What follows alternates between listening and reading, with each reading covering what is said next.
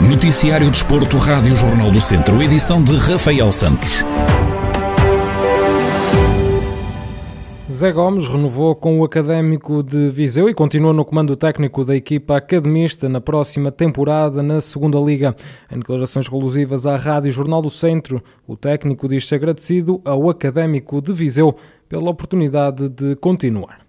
Como é óbvio, é uma satisfação grande, né? De, também e agradecer eh, à administração do, do, académico a oportunidade que me está a dar para, para continuar e também foi fruto de, dos três meses que, de, do, do, nosso trabalho, da minha equipa técnica eh, e dos objetivos que eram que foram alcançados, que no fundo era a manutenção, conseguimos portanto, e agora estamos a dar a oportunidade de, de começar eh, começar de novo e vamos e aceitei com uma satisfação enorme, como é óbvio.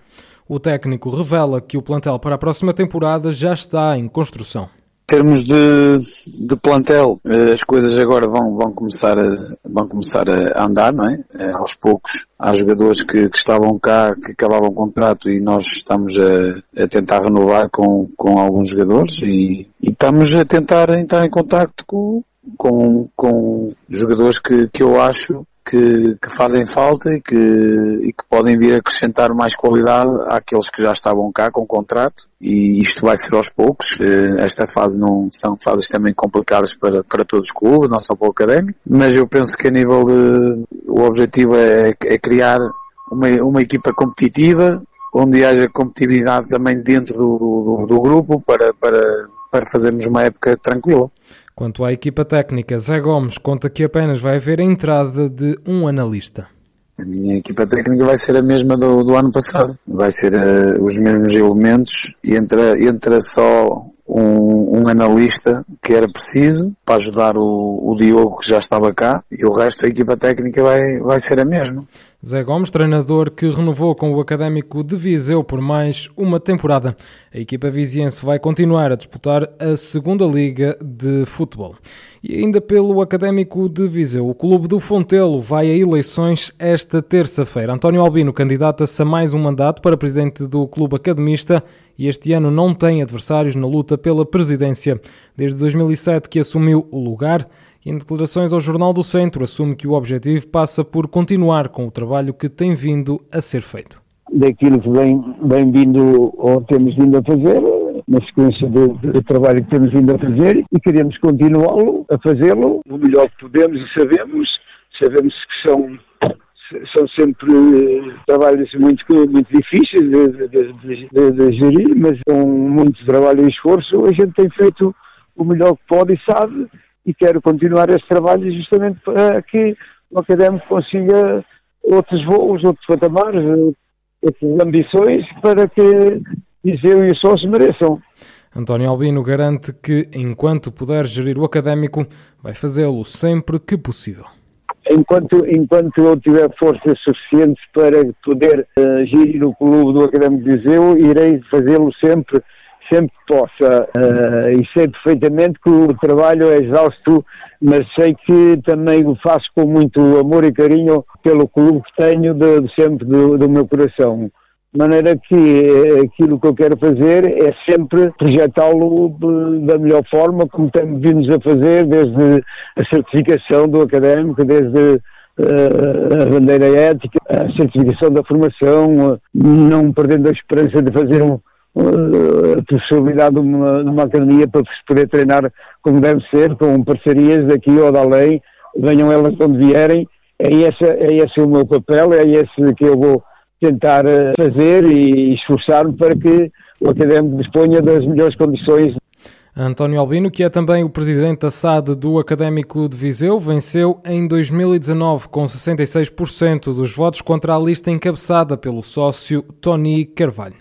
A Sampedrense sagrou-se campeã da primeira divisão distrital da Associação de Futebol de Viseu ao bater o Campia por 2-1. Em campo estava o vencedor da Zona Norte, a Sampedrense, e o vencedor da Zona Sul, o Campia.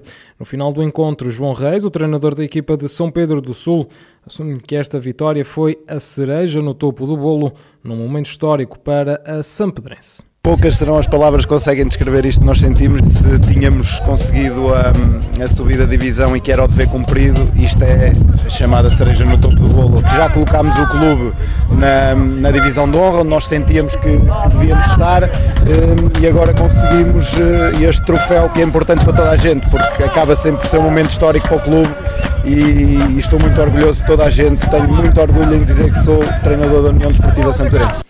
Do lado do campeão, o treinador Artur Ferreira assume que a Sampedrense foi um justo vencedor. Relativamente a este jogo, foi um jogo bem disputado, duas boas equipas. Penso que a equipa de São Pedro teve grande parte do jogo com mais organização e aproveitou bem as nossas, os nossos erros. Eh, venceu com todo mérito, lutamos, tentamos também entrar no jogo várias vezes. Parabéns aos vencedores e nisto dignificamos o nome de Campia com a subida de divisão, que é um prémio justo para esta rapaziada trabalhou bastante durante esta época. Queríamos oferecer mais este prémio, mas não, foi possível. Mas parabéns ao São Betonense, teve, teve muito bem. Relativamente ao resto, os objetivos, esperemos que o Campia uh, de futuro consiga construir uma equipa para aguentar mais uns anos na, na divisão de honra, que vai ser outro desafio muito interessante.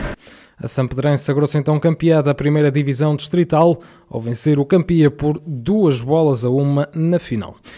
O Académico de Viseu conseguiu apuramento para a fase de subida à primeira Divisão Nacional de Handball.